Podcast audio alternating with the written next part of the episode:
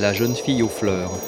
Il s'agit de La jeune fille aux fleurs qui faisait partie d'un ensemble monumental né d'une souscription mondiale lancée en 1904 et sans doute érigé peu avant 1908.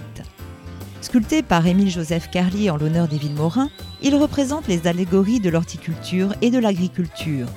Ce qui fit écrire à Louis Bourguignon Sans Léville Morin, il y aurait peut-être un peu moins de blé dans nos champs, sans doute moins de sucre dans nos betteraves et, à coup sûr, moins de fleurs dans nos jardins.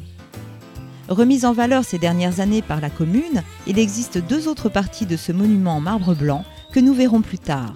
Mais avançons.